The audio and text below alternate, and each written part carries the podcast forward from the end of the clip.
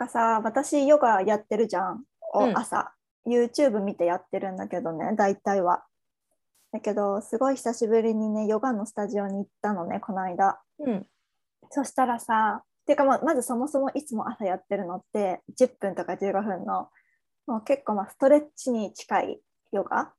うん。だからさ、そんなに体力的ななんか自信がなくてスタジオでうん。60分もできるかな、みたいなさやったんだけど、まあ、意外といけてでも本当になんか先生にねあのヨガね何年もやってるっていうのはすごいわかるけどうん。なんか誰にも指導してもらわなかったでしょって言われて。すごいなんか自己流っていうか形がちゃんとできてないからなんかねこれ下手したら怪我しちゃうよって言われて。へえ。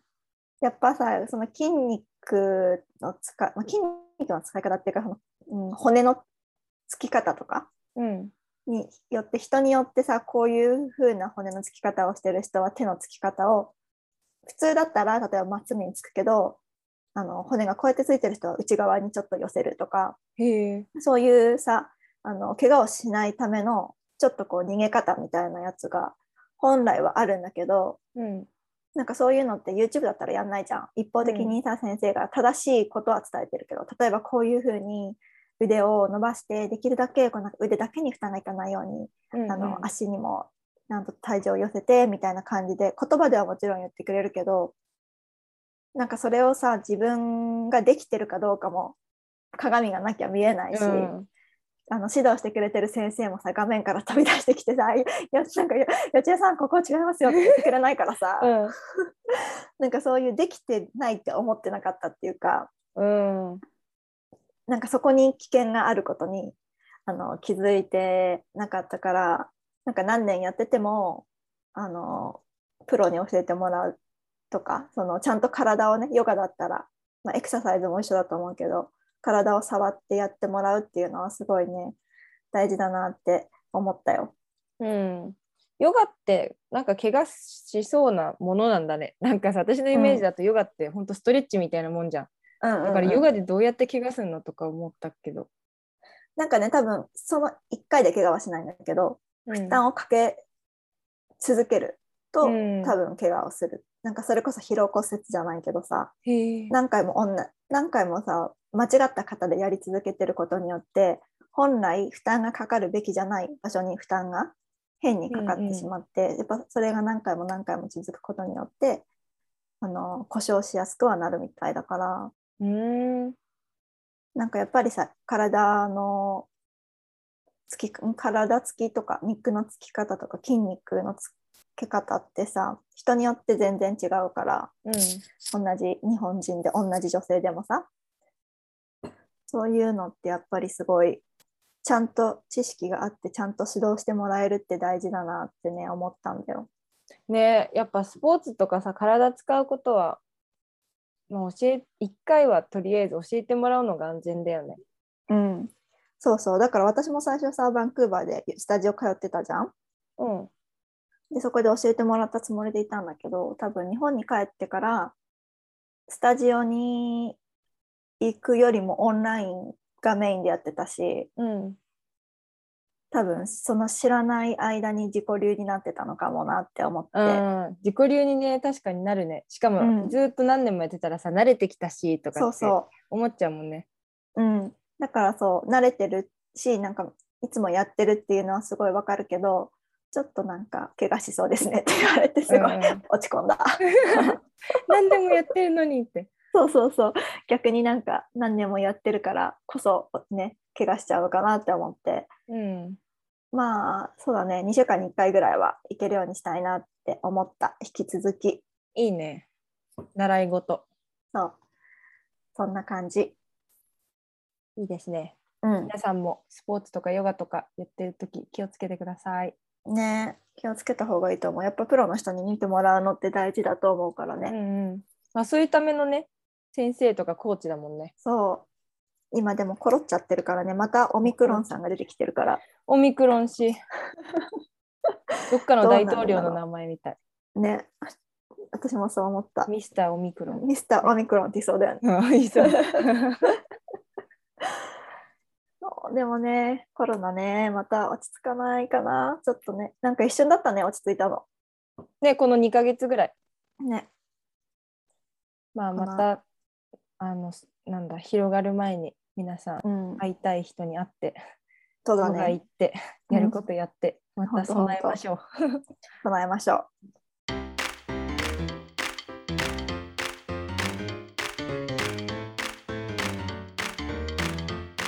海外志向ガールズをつなげるコミュニティ、ユナイト。海外志向ガールズラジオこのラジオはアメリカカリフォルニア州に学部留学したアキと社会人でカナダ・バンクーバーへ留学した予定が海外志向の女性に向けて配信中。海外留学をしたいけど何をどこから始めていいかわからない。自分に行けるの？仕事はどうなるの？っていう留学への不安や心配にタックルします。留学から日本に帰国後海外ロスや逆カルチャーショックで日本の生活に馴染めない。目標がわからなくなってしまった海外留学の経験や英語を生かして自分らしく生きたい女性を応援するチップスをお届けします。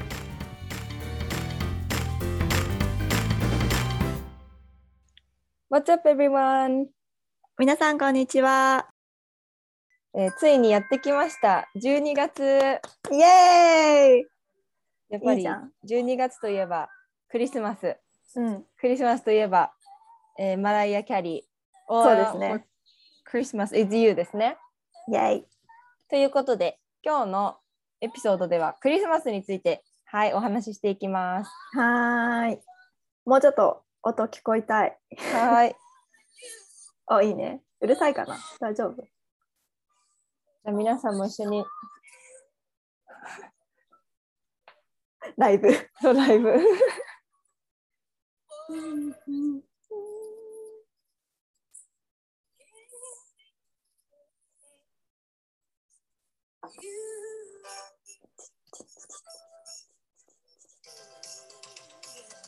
たったたったたった。いいね。あきちゃんが踊ってますよ。えー、なんかさ、クリスマスってさ、めっちゃいいよね。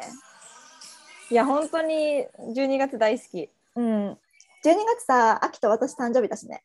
そうなんですそう、うちらのバースデーマンスなんだよ。そうしかも2日違いなんですそう、年は違います、ちなみに。そうなんですでもね、同じ伊手座ガールズで、うん星回りが似てるので、運勢が似てると私は勝手に思ってる。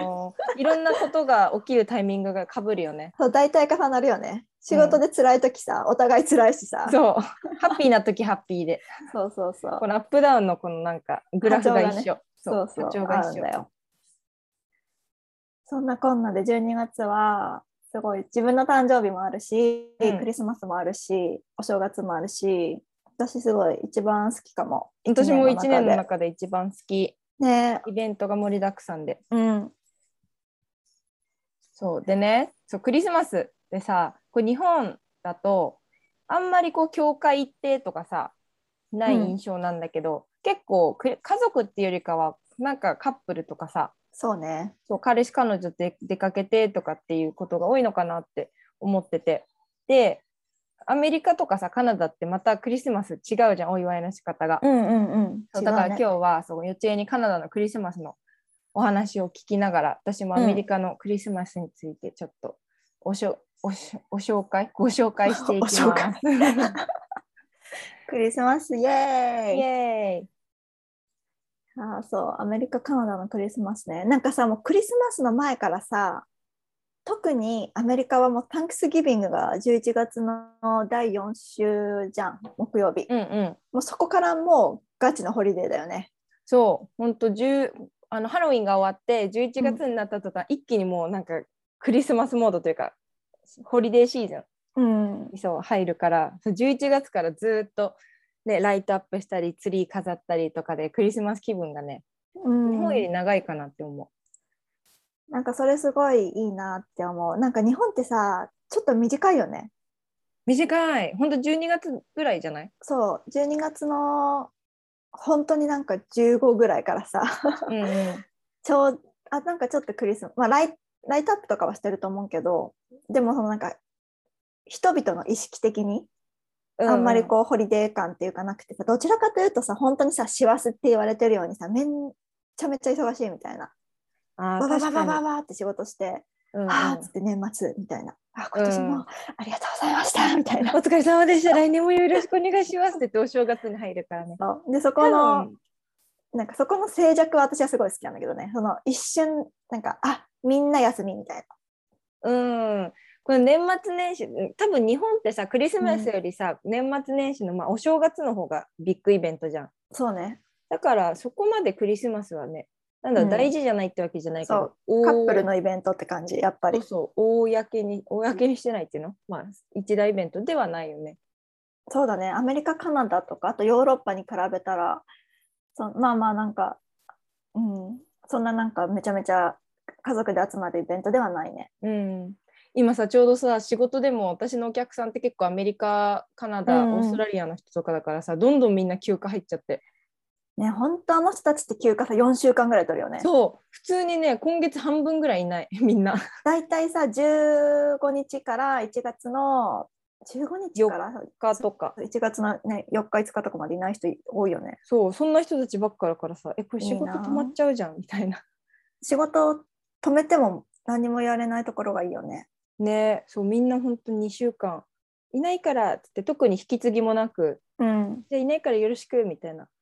そう引き継ぎないよね引き継ぎなく休むじゃんそうそうそすごい困んない？でしかもさホリデーとかのバケーションの間に返事返してくれないじゃん絶対にう。そう。しかもさ、日本のさ、こう四つも私も一応こう日本のお客さんも相手にしてるわけじゃん。うん。だから日本のさ人って特にこうお正月休み入る前にいろいろこう終わらせなきゃいけないじゃん。うんうん。それなのにこの海外のお客さんが休みだとさ何も進まないんだよね。そう。もういっそ諦めてうちらも休みたいよね。ねわかる。休ませてくれってすごい思う私も。そこは。そうかと思ったらさこっちはさお正月休み終わって帰ってきたらめっちゃメールとか溜まってんの。そう私もそれが帰ってきたさ人たちがすっね。ごい嫌いでなんか全然クリスマスの話と関係ないけどうん。なんかさあっちの人たちさ勝手に早めに休むじゃん。例えば12月の中旬から12月1月の2日までとか休むでしょ、で帰ってきた後にさ日本はまだ休みなのみたいな感じで言われるのあそうわかるわとおかる前らとか思って日本はね12月30日からしか休みじゃないんだよと思って。わかる。で日本はまた3連休なのとか成人の日とかに言わあれてさ。ね。うんうん。なんかちょっとあのちょっとあのいいですか？ってすごいいつも私たち1週間も2週間も休めないんですけどって。そう本当にねそれは思ってちょっとイラッとするんだよね。そこはねいつもあの本社うちアメリカ本社だからうん。の社長が日本文化を理解せずに私の中でコンフリクトが起きる。毎年このシーズンは。なるほどね。そう。しかもさ海外のさ会社だともう。このホリデーシーズンって休むのが当たり前だからさ、うん逆にこう何も言わないよね。それもすごいいいなって思アメリカの会社でアメリカの人と働いてればそうだよねう。うん、それはすごい羨ましい逆にみなんななんかゴーインホームしないの？みたいなね。そうそうそう私もさなんかアメリカじゃなくて昔に働いてた時なんかスイスの人と働いてたのうん。その人私もさスイス人とかスなんスウェーデン人になりたいなって本当に思ってうん。なんかさあの人たち朝7時から午後の3時までしか働かないみたいなそういう働き方なんだめっちゃよね。早いね。そうでさらにそのクリスマスシーズンでいうともう11月ぐらいからあの署名の欄にさ 12月の何日から何日までお休みしますハッピーホリデーって絶対入ってくるのいいなぁ。署名の欄にでもめっちゃ1ヶ月ぐらい休むじゃんこの人たちって思ってすごいね。そんな休むんだ。でさらにその前にも8月とかになんかなんかサマーバケーションに行きますみたいな、うん。ハッピーサマーみたいな感じで書いてあったりとかして、もう1ヶ月ぐらい前から全部署名に入ってくるんだようんうん。自分の名前と一緒にうん。だからどのメールにもそうやって入れて、まあ、周知してるんだろうけどなるほどね。そうでだからそのいちいちさ入る前に全員に連絡しなくても1ヶ月ぐらい前からもう周知してありますっていう感じでやってるんだと思うんだけど、うん。なんかもうそれを見るたびにこの人たちはきっと幸福度が高いんだろうなって思う高いよね、絶対。そうわかる。だから私も一度ではいいから北欧とかさ行きたいわ働きたい、ねそれが当たり前なのが一番いいな。そうだねね本当そう思ういや、日本は、だから祝日が多いっていうね、みんな休まないから。そ逆にじゃないの祝日が多いからもう休みにくいっていうのもあるよね。うん、そうそう。しかも月曜ばっかり休みだしね。そう、もうね、本当嫌だ。でもまあ、それはすごい脱線しちゃったけど、クリスマスの話、ね、ハッピーな話したいのにさ、嫌な話しちゃったよ。日本の日本で働くこの不自 由な話になっディスってしまった。そうクリスマスでもねまあ仕事しないといけないけどでもあのクリスマスってやっぱりハッピーな気持ちになるからうん。そうそこでなんかさよっちえがカナダ行った時さどういうふうにクリスマスお祝いしてた？そのさっき日本ではパートナーとうんうん。かカップルだよねって話してたけど、そうだね、なんかカナダにいた2回かな、3回かな、クリスマスやったけど、一番最初の時時はあのホームステイしてたからさ、やっぱりそのホームステイのファミリうん。ーとお祝いして、なんかやっぱすごいね、なんかもう映画に出てくるみたいなさ、暖炉があって、クリスマスツリーがあって、で、またさらにターキーを食べて、うん。ごちそう食べるみたいな感じで、ね、うんうん。本当にファミリー、本当になんか family oriented な感じのクリスマスで、うん。で、なんかそこのホームステイのいつも一緒に住んでないあの独立した子供たちとか、その子供の家族とかも、そのお家にみんな遊びに来てさ、なんか本当に家族でお祝いをしてるって感じでね、めちゃめちゃ素敵だったよ。楽しそういいよね、うん家族みんなでねそう。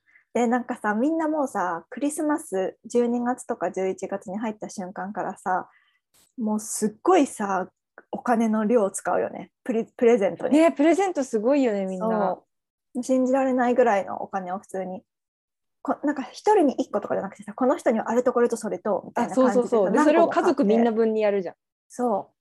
で、なんかそれをさ、本当にクリスマスのツリーの下にうん置いてって、どんどんそれが増えていくとかさ、うんマジ映画みたいじゃんと思って。ねえわかるそう、すごいね。なんか幸せな気持ち。だからもう12月ぐらいに入ると、お店もホリデー、まあ、11月ぐらいからかな。うんお店もホリデーなシーズンの私たちがウキウキするようなこのね、曲がかかったりとか、うんうんすごいやっぱり、あの、みんながすごい giving な気持ちになってるのが、もうなんか肌で感じる。うん、わかるわかる。うん。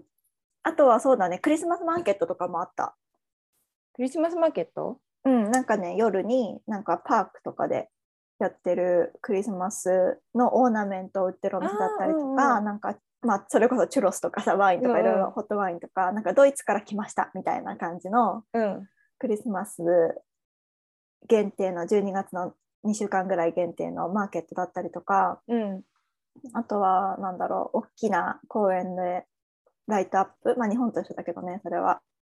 そういうのも見に行ったりとかしてたかな。うん。でもさ、寒いから、バンクーバーマジで。そっか。めっちゃ寒そう。雨降ってんのっと悲しかったけど。そうだよ、雨だしね、大体冬。つら。雨であの寒いクリスマス。そう、雨で寒い思いしながらホットワインをささささ寒いっつって飲むっていう。いいね、なんかそれもさ、土地柄が出てるっていうか。そうそうそうそう。それも思い出だよね。うんうん。でもその本当のクリスマスデイはやっぱり家族で過ごすっていうのがやっぱり当たり前でみんなあの外に出てる人あんまりいなかったね。そうだよね。大体さ、25日、当日が一番、なんていうの、クリスマスって感じだよね。うん、そうそうそう。みんなんか日本だとさ、イブの方が、なんだろうね、大事な感じしない？わかる。イブにお泊まりみたいな、ね。そうそうそうそう。で、25日は特になんか何もせずみたいな。そうだね。そういうイメージあるかも。でね日本ってだってさ、結構さ、大晦日も好きじゃん。イベントね、なんか night before が好きだよね。そう、多分イブが好きなんだと思う。うん、なるほど。前夜祭的な。確かに。それはある。なんかさ、アメリカも似ててさ、やっぱカナダと、あのみんなにそうおみお土産っていうかプレゼント買うとか。うん。なんかだけど私が一番すごい好きだったのは食べ物で、うん。クリスマスだからこその食べ物が結構たくさんあって、うんうんうんうん例えば、えっと、なんかアポーシナモンサイダーとかあ、うまい、それ。ね、めっちゃ美味しいじゃん。美味しいよねあそう、リンゴジュース、あったかいリンゴジュースに、うんうんそのシナモンとかさ、そう入れたやつ。はすっごいクリスマスって感じして、ねそう12する月入るとみんなでそれ飲んでとか、あとクリスマスの日は、これ多分家とかあの州とかによって違うんだけど、私がホームステイしてたお家とか、はあのルームメイトたちは、ハム食べたり、うん。大きなほんとブロックのハムそへうえ。を分厚くカットして、まあ、ステーキみたいにして食べるんだけどとかあうとんターキーだよねあのスタッフターキー中にこういろいろ入ってうんうん、そう、うちもターキーそうそう食べた。丸ごと焼くターキーねあれも多分結構こんあの一般的なのかなって思うんだけどそうそれとかあと一番私がなんだろう初めて食べて面白いなって思ったのが、うん。あのね名前は忘れちゃったんだけどオーブンで焼くものなんだけど、えっと、スイートポテトうんうん。の上にマシュマロをバーってかけてかけてというかスイート置いて。ポテトの上にマシュマロを焼くの？そう。でそれをオーブンで焼くんだけどめっちゃ美味しいの。え甘い、甘じょっぱいって感じ？へそう甘じょっぱい。え、美味しそそうそれが結構クリスマスみんな、うん、お家で作ってたかな。う。ん。スイーツとして食べるのかな、それは？そうまあデザート感覚なのかな多分、うんうんうん、そうでもそうだねパイとかもあったりとかしてそうだね、パイあるね、パイ。うんうん、なんでパイなんだろう わかんないけど。でも多分それ、なんか宗教 related なのかもね。ああ、わからんけど。確かに。うん、ね、だからすごいご飯が良かったなって思う。そうだよね。なんか学校とかもそういうイメージじゃない？結構学校でイベントやったりとかさ、うんうんうんクリスマスツリー、ね、みんなで飾ったりとか。そう、クリスマスツリーもさ、本物の木じゃん。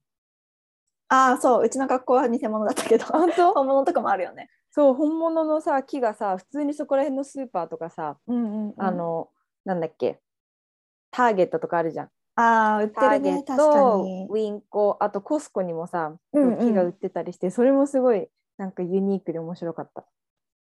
あれって育てんのかな？どうすんだろじゃない？育のてて、ほんとファームがあるんじゃない？そっか。でそれを毎年切って持ってってとかって。そう、すごいね、クリスマスの雰囲気、すごい好きだった。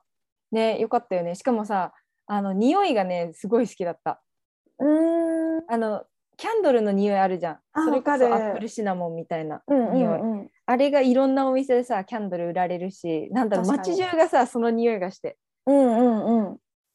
なんかその匂い嗅ぐとあクリスマスって思ったあのボランティアとか結構盛んだからバンクーバーって、うんうん。なんか結構クリスマスキャロルを街角で歌ったりとかするボランティアとかがあ確かにやってた。うんうん。そうそう。でなんかねそれを聞くたびにあーなんかめっちゃいいなって思ってすごい。で人々も多分そのいつもの時よりもちょっとなんか人にあげたいっていうかねそううんうんサーブしたいっていう気持ちになってるから、すごいドネーションも集まるし、うんうんなんかみんなもうめちゃめちゃ優しい気持ちみたいな。もう12そうだね。月に入ってみんな優しいみたいな。うんうん。それがすごい日本と違ったところでいいなと思った。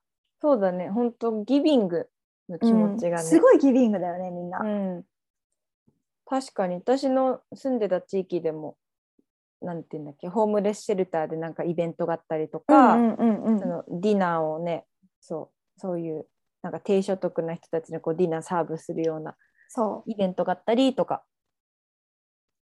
そうそういうの多かったかも。う、うん、そうなんだよね。だから結構人にしてあげる機会とかっていうのもすごい、うんクリスマスの間には結構盛んにあったかなって思って。そうだね。うん、確かに。なんかさあとアメリカとカナダとはまた違うんだけど私、うん。オーストラリアで夏のクリスマスも過ごしたことがあって。あれってさ本当なの？あのサンタがさサーフィンになってやってくるの？それは見てないけどでも 夏だからさほんみんほんとみんな夏の格好にあのサンタの帽子かぶるみたいななんかすごいすごい不思議な感じそうすっごいだね。面白かった、なんかまあ向こうの人はそれが当たり前なんだけどさ、そうだよね。私たちからするとさ B さん履いて？サンタみたいなそう そう水着でねそうクリスマス祝うみたいなあそうだよすごいね。面白かったそれが普通にオーストラリアとかもさ家族でやるんだろうねきっとねわかんないけど。あそうそう。それはね一緒だったアメリカと。そうみんな家族でうんうん。集まって、まあ、家族親戚とか。うんうん。で、みんなプレゼントそう持ってきて。うん。で次の日ボクシングデー26日が、うんうんボクシングデーってあるじゃん。そうそれも多分一緒だと思うんだけど、そうやって。で食べ物も大体一緒だったかな。ターキーとか。ああそうなんだ。デザートパイとか、まあ、ケーキとかあのか全然クリスマス関係ないけどさオーストラリアでめっちゃ美味しいさなんかアップルパイほかほかのアップルパイの上にアイスクリーム乗せるのやるじゃんあの人たち。ああいいよね美味しいよね。そう。またもちろんオーストラリアだけじゃなくてもやると思うんだけど、なんか私が初めてその冷たいのと熱いこのコラボレーションに出会ったのが、オーストラリアのホームステイの時で。あそうなんだ。そうオーストラリアっていうと私の中ではもうバニラアイスとあのホああったかいホットアップルパイへのイえメージなんだよね。面白い確かにあれ初めて食べた時の感動ってすごいよね、すごい贅沢じゃない、うんやっちゃいけないことやみたいな。もうカロリーオンカロリーだったねそうそうそう。ファットオンファットや。そういやでもわかるあれは美味しかったねうん。ねでもいいよね、クリスマス。他のさ、国のクリスマス、私はあのパリとかも行きたい。いつか。ドあいいねイツとか、うんうんうんそっちのヨーロッパ系。でやっぱこう全然違うよね。きっとクリスチャンとかさそっち系のリリジョンのある地域うんうんはまたちょっと違うんだろうね、確かドイツが発祥だよね、クリスマスって。あそうなんだうん。だから、ドイツで一回過ごしてみたいなって思うけど。それこそさオーストラリアでクリスマス過ごした時あの夜中ミッドナイトに教会行ったの、あ、すごい素敵。そう私教会とかさそういう全然行かない人だからさ初めてちゃんとこう教会行って、うん。うんクリスマスの日になんかそういう歌歌ってとうか、んうん。そうそういうのやっててあなんかこういうのもすごいいいなと思ったすごい素敵じゃない？それ。そうすごいよかったそうだね。クリスマス、うん、なんか私もホームステイしてたお家が、あの、うんと、結構ちゃんとしたクリスチャンだったから、うん毎週行ってたよ、ママは。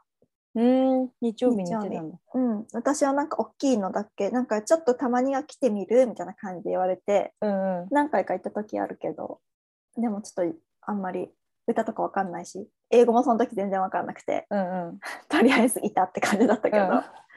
でもなんかそういうところに集まってくる人ってみんなグッドバイブな人じゃん。あわかるわかる。ね、ちゃんと宗教とかも、うん、ちゃんとっていう言い方おかしいけど同じものを信じててさ、うんうん。同じものをこうちゃん、うん、と崇拝してる人たちが来るからそういう同じバイブスの人が来てなんかすごいあなんかすごいいい場所だなと思ったね。うん。うん、素敵。なんかさあの教会系の話でさ、前面白かったのがさあどどこだっけなアメリカかニュージーランドでそのうん。大きな教会にフラッと立ち入ったことがあったの、うん。こう音楽聞こえてて。うんうん。何曜日だったか忘れちゃったけどそう、ま、音楽流れててみんなで歌ってるわけよ。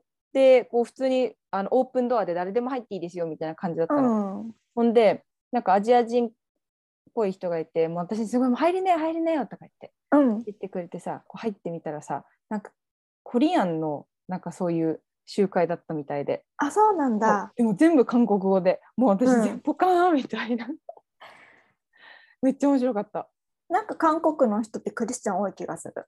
あそうそうそう、うん。そうだよね。だから多分そういう集まりだったんだろうね。うん、なんか私もすごい教会系の話になっちゃうけどお友達あの最初にホームステイしてた女の子ルームメイトの韓国の子がねうん。あのクリスチャンでその子と一緒に教会行った時はそのやっぱりバンクーバーにあるあのコリアン教コリアンの人が集まるチャーチみたいなやつ連れてってもらったことあって、うん。やっぱり全部韓国語で何も分かんないって思う。ね何もわかんないよね。そうそうそう。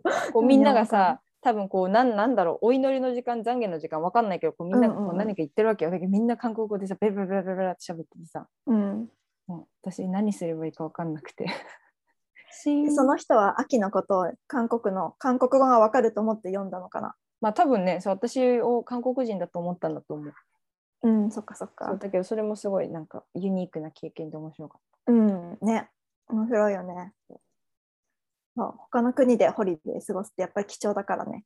たねそうやっぱりヨーロッパの方のねクリスマスを体験してみたいねそのうち、行きたいなー行きたいなー早くコロナ終わんないかなー、ね、ちょっとコロナ終わったらそれこそなんかスイスとかさうん、よどあとあれかドイツドイツで行きたい。お祝いしてみたいね。うん。してみたいね。うん。ね、ということで今日はいろんな話脱線しましたが。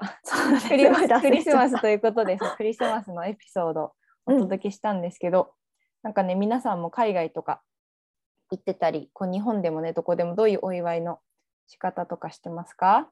ということでなんかねコメントとかあればぜひぜひ、私たちのインスタグラムとかあと G メールでもコメントください。はい。で私たちのインスタグラムは、アットマーク、unite.cgmw で、えっと、Gmail アドレスも、unite.cgmw.gmail.com なので、いつでもお便りお待ちしてます。はい、お待ちしてます。まあ今年もまたコロナでね、あんまりなんでしょう。旅行とかも行けないかもしれないんですけど、こう皆さん、 Happy Christmas を過ごせますように。うん。じゃあ、ということで、また来週のエピソードもお楽しみに。はーい、 Happy holiday Happy holidays